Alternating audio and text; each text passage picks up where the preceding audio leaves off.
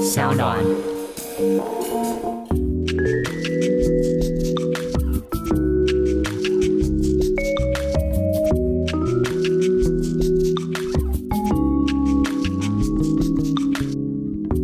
Hello，各位听众，大家好，我是 Boy。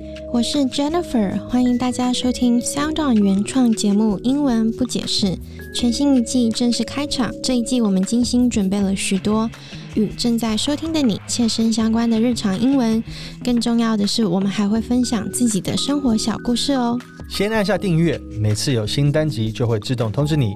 究竟英文不解释会带给你们什么话题呢？其实我们也相当期待。那么，我们就开始今天的主题吧。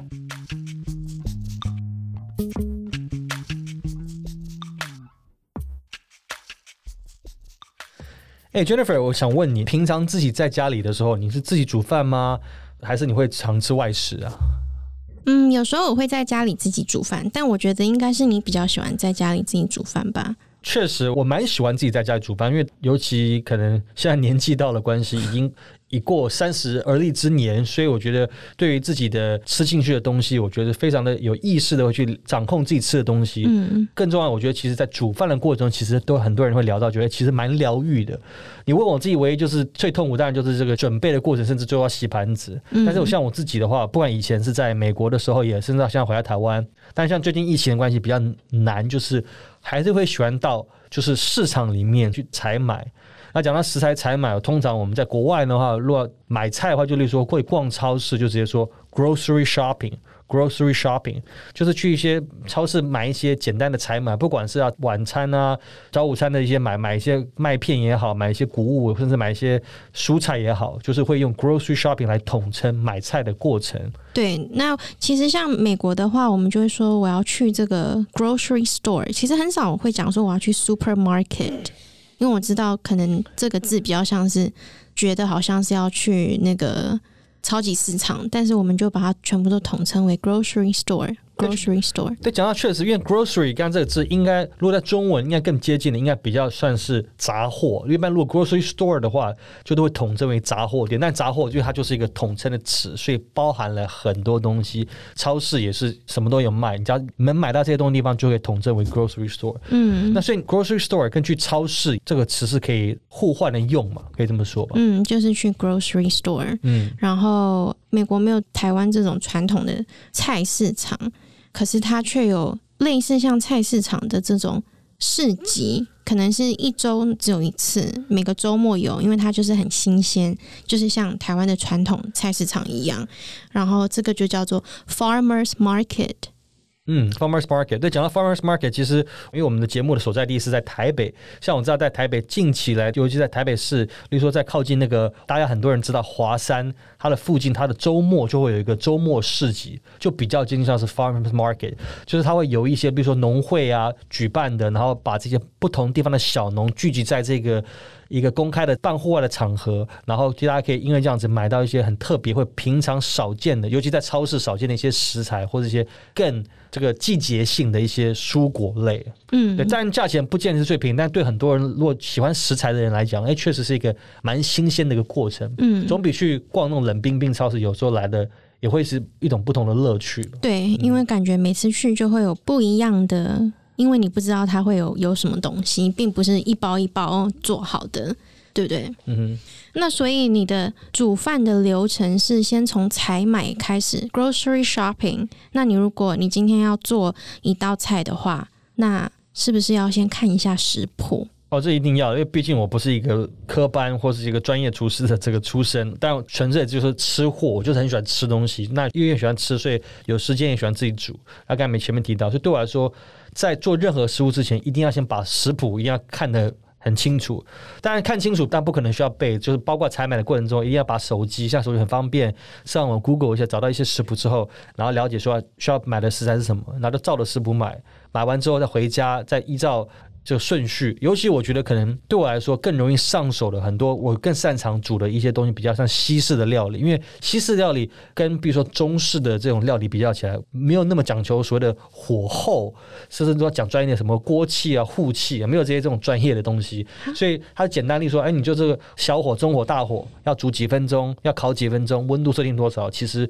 失败率是非常的低的，嗯，你说西式吗？西式啊，所以我觉得西式对很多不会煮菜的人，或是基础比较少的人，我觉得会更容易上手。比如说，那这些就叫做你的 boys recipe，就是你 boy 的自己的食谱，可以这么说吧，但也不算是，因为大部分我都是看别人的 recipe，我也不是，也不是我自己 Google 的 recipe，没错，透过谷歌大神去找到的一些食谱，就是这样。嗯，OK。其实我自己啊，我最常做的东西，我刚才前面也想讲，因为我一般比较懒，我通常如果常煮的东西，就例如说煎块牛排啊，或者煎块鱼啊，然后就例如说青菜就直接用水煮或用蒸的方式，甚至当然更懒的时候，就是直接搭配一些沙拉，就是其实还蛮简单的。那当然，如果偶尔，尤其在假日的时间允许的话，比如我喜欢炖一些汤啊。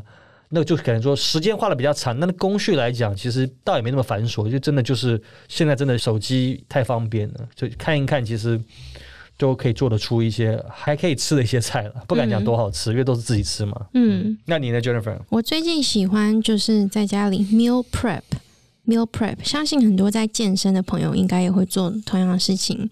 它其实就是像是一个健康的餐盒，然后你会把这个礼拜有可能是。半个礼拜有可能是一个礼拜的中午的食物，或者是中午跟晚餐的食物，然后都准备好，就叫做 meal prep，就是准备你的餐盒。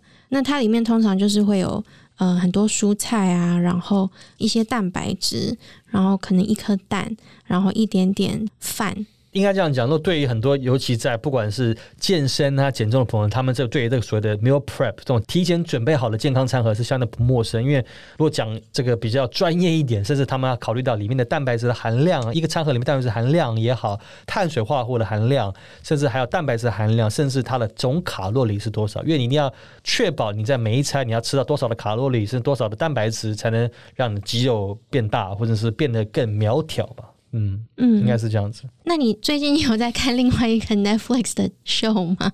什什么 show？叫做 Cooking with Paris。呃，主角本身就是非常著名的这个社交名媛，不过他已经消失很长一段时间，叫做 Paris Hilton。嗯，这个就很有名的社交名媛，他的一个实境的一个。算煮饭嘛？我也不知道他是在烧厨房还是什么样的一个。他在煮饭啊，对啊。哦，这个这种是比较我我们个人没有什么兴趣的。但是呢，他就是把这个厨房弄得很乱，就像你讲的，然后没有什么秩序，所以你就可以说他 she's making a mess。就是把厨房弄得很脏乱，make a mess，或者是呢，他就是如果在厨房里面有太多人的话，你就可以说 there are too many cooks in the kitchen。cooks 就是厨师的意思，就是这个厨房里面有太多人在里面指手画脚了。但这也不一定只是在讲厨房里面的事情，也可以说是一个计划，或者是在一个公司里面有太多人都想要主导这一件事情，就是 too many cooks in the kitchen。你会觉得，如果是你在做菜的时候，你会希望旁边有人帮忙你收拾，还是你知道帮忙你切菜，还是什么？你讲的这个很好，我觉得这个问题问的很好，因为我相信有任何在煮菜的人，大家都有这种经验。不管你是今天你是专业，还是一个家庭主妇，包括像我，多数的时候我都是自己一个人煮。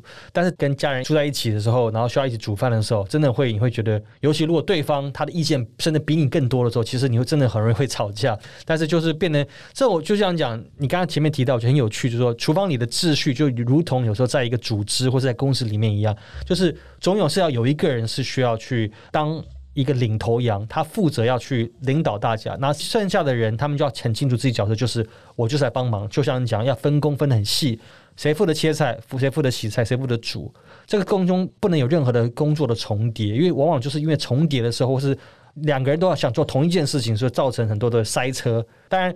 除了这种之外，可能更常会碰到，在多数人的厨房碰到，就是厨房太小，在转身在移锅子过程中，是刀子在碰的过程中，就可能会就是会撞到鼻子，或者是水洒到互相身上，这是非常常会发生。所以，经常人家说，中文有有句话叫做“怕热就不要去厨房”，就常讲就是，就厨房真的是一个会让人很急、容易急躁或是情绪不好的地方。可是，我觉得美国不是这样子的耶，因为美国的家里面最大的地方就是厨房。什么意思？因为你说很急躁，那个是感觉是很像是中餐的感觉，但是美国的厨房一定要有的就是很大的一台洗碗机 （dishwasher），然后很大的一个烤箱 （oven），然后还有中间一个很大的一个中岛 （kitchen island）。我觉得这个是厨房里必备的。没有，但你刚才讲，我就跟前面提到了。我说，当然这是我相信很多尤其喜欢做饭人都这是梦寐以求的厨房的样子，要很大，要中岛，可以放烤箱，可以放什么炉子等等的。但是多数人家里其实通常就是了不起两个炉子。一个微波炉，甚至一个了不起一个电锅，可能就是最基本的配备。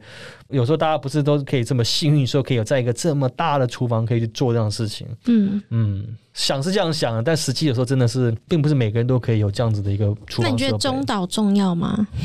哦，对我来说，我觉得就是 Kitchen Island 中岛，我觉得蛮重要的。尤尤其我喜欢的是那种当下一煮完了，马上就可以坐在那旁边吃。例如说，不管是跟你的另一半、跟家人也好，就直接就是煮完饭直接旁边吃，然后。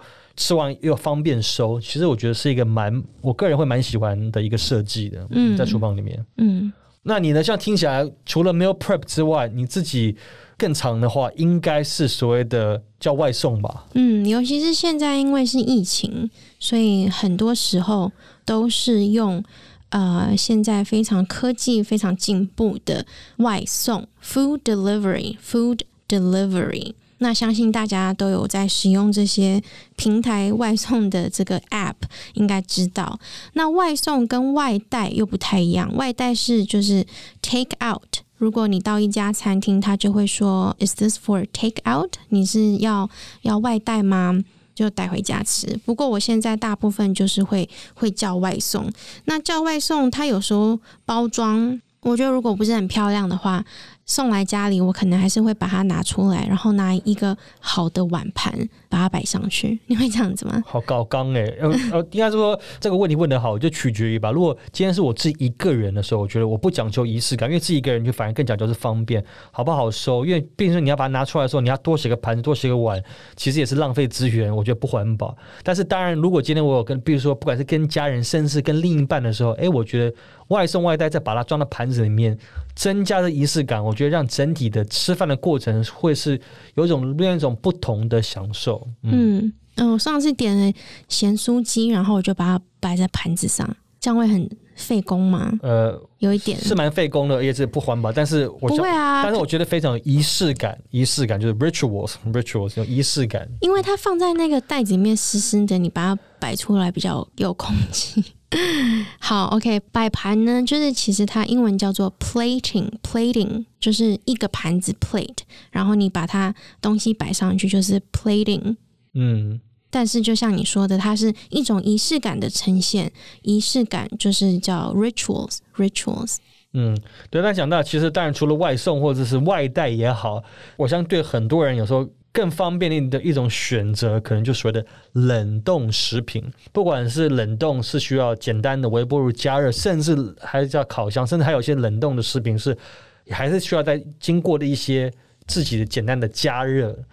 对啊，所以所以这也是一种选择。那你自己平常会吃，Jennifer，你自己会吃一些，比如说所谓的冷冻食品吗？嗯，很少。真的，嗯，其实因为我我一直在想，冷冻食品确实像我个人到现在，虽然因为我现在吃的比较干净一点，就是就就比较少这些加工食品，但是唯一一个我还是会常买的冷冻食品，可能就是冷冻的蔬果类，因为现在的技术跟以前不一样，反正现在冷冻的蔬果类其实反而它都可以，因为他们特别的冷链技术，所以都还是可以保有食物本身的一些。维生素，所以其实它也确实也是一种除了新鲜水果加上不是季节之外，也是一个很好的选择。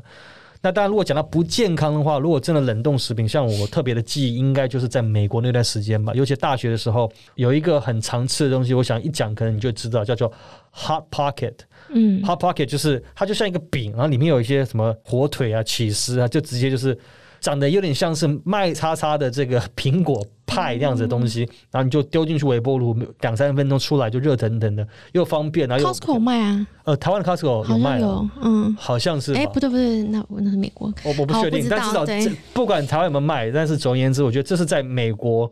我那时候反而很常吃的一种，就是最常印象最深刻就是 hot pocket 的这个食物。讲到 Costco，对，那你就会去这个冷冻区，就是说这些全部的东西都叫做 frozen food，冷冻食品 frozen food。除了你刚刚讲的那个 hot pocket，还有很多其实都是因为很方便，你放到冷冻冰箱里面的冷冻 freezer，然后你把它拿出来解冻 defrost。需要解冻吗？直接丢进去微波炉就可以了。冷冻食品当然不用解冻，不用就是属于 defrost 解冻这个这个程序。但是对有一些，比如说像我常会需要解冻东西，可能就例如说买些牛排，有些牛排如果当下你不吃，在这个马上新鲜吃，或者是一些鱼类，它们本身是真空包装的时候，那就要丢到冷冻。那从冷冻拿出来的过程。当然有几种，如果就是一般你是可以前一天把它放在冷藏去退冻，让它自然的解冻 defrost。那有时候如果你时间比较急的时候，你可能就把它丢到水里面之类的，就是甚至当然我知道，甚至专业一点，他们有卖一种特殊的不锈钢的一种板子，是专门让食材像鱼类啊、肉类做解冻的一种方式。嗯，对，嗯嗯，对，所以你就是要 defrost 解冻，然后让它到达这个恒温的温度 room temperature。嗯，对，没有错。但对，如果能达到这种 room temperature 室温的这种温度，尤其对有好的食材，像牛肉也好，鱼肉，当然是最好的一种方式。嗯哼。哎，那讲到吃啊，这我觉得就不得不提到，就是尤其是在国外吧，我想这个我们应该都很有感觉，就是很常会办一些所谓的 house party，就是在家里办一些这个简单的这个。算是 party 也好，然后请一些三五好友、亲朋友来家里吃吃自己做的一些美食啊，甚至享受美酒。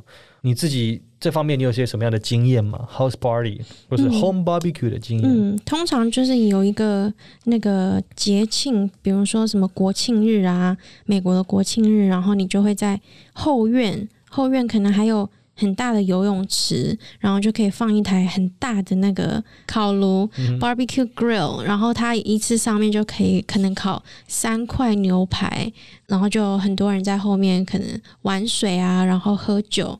这个就是也是在家里吃饭，我觉得蛮蛮好的一个方式，因为你不用就是还要到餐厅，那你可以把家里布置的很漂亮，或者是有主题。然后就有这个 home barbecue。对啊，我我觉得当然，因为第一点就是这也是美国特有的文化，所以美国大部分人。会选择住的地方就是一个带个房子，就是一个独栋的房子，所以它会有前院或者是后院，有才有这样的空间，甚至有自己的游泳池可以去做这样的事情。那当然就对，比如说亚洲人甚至台湾人一样，多数我们都还是住在这种房子公寓里面，所以就比较难想象。但我觉得大家如果有常看一些电影的话，我想是偶尔会在电影的一些场景里面看到这样子的一个一一个景象。但是这个东西听起来确实好像很豪华，但其实。说穿了，在美国来讲，算是一个蛮常见的，就是日常生活中的一部分。但这可能比较接近一点的话，就是可能是在台湾的一个文化，就是中秋节烤肉的时候，哦，大家就例如说约去一个露天，然后烤肉架就跑出来，大家就等啤酒啊，然后你烤香肠，我烤肉那种感觉。但只是那个环境是当然有点不太一样，但是那个气氛是蛮接近。嗯，对，而且我觉得其实是蛮省钱的一个方式。省钱哦？怎么说？为什么会省钱吗？为什么会省钱？就是你买东西回家煮啊，不是？酒很贵呢，有些爱喝酒的朋友会觉得，哎，酒很贵呢。哦，但我觉得这个蛮好的，因为你就是在一个很舒服的环境，然后可以请好朋友到家里来。那你也可以说，这个人他很宅，因为他只想要待在家里。这可能很很少用到这个字，但是可以跟大家说，就是说，你可以说，这个人 boy is domesticated。Boy is domesticated. Boy 是一个很宅的人，他可能不喜欢出门，他喜欢在家吃饭，然后在家打扫，或者是非常喜欢过这种家庭的生活。就是说，he is domesticated. 嗯嗯，其实讲那么，我想还有特别一个词，我刚突然想到，也可以特别跟大家讲解的一个词，叫在国外很常会办一个东西，叫做 housewarming party。Housewarming party 就通常就是很常会在在国外，就是例如说你搬到一个新的地方或者新居落成的时候，你会特地想要，其实说出来就是一种借口，想邀请朋友来说，哎，来我的新家来坐坐。通常这时候就说，，Hey, I'm throwing a housewarming party，I'm throwing a housewarming party。但 throwing 这个词好像丢，它其实就是在这边就是个举办的意思。你要举办一个就是一个新居落成的一个派对，然后借机同样的请三五好友，然后大家来就是把酒言欢，或是大家齐聚一堂那种感觉。嗯，house warming，warming 就是暖，所以就是把这个家里暖一暖。house warming party，嗯，蛮好的。嗯哼，OK，那我们今天有分享的单字包括了 grocery shopping。Grocery shopping, grocery store, farmer's market, recipe, meal prep, make a mess, too many cooks in the kitchen, dishwasher, oven, kitchen island, food delivery, take out, plating, rituals, fridge, freezer, defrost, room temperature, home barbecue Housewarming，我是今天的主持人 Jennifer，我是 Boy，谢谢大家今天的收听。如果喜欢我们，别忘了按下订阅、评分五星，欢迎留言告诉我们你的想法和想学习的主题。当然，也请帮我分享给你所有的朋友。英文不解释在 Apple Podcast、Google Podcast、Sound On、Spotify、KKBox 都可以收听哦。英文不解释，我们下次见，拜拜拜。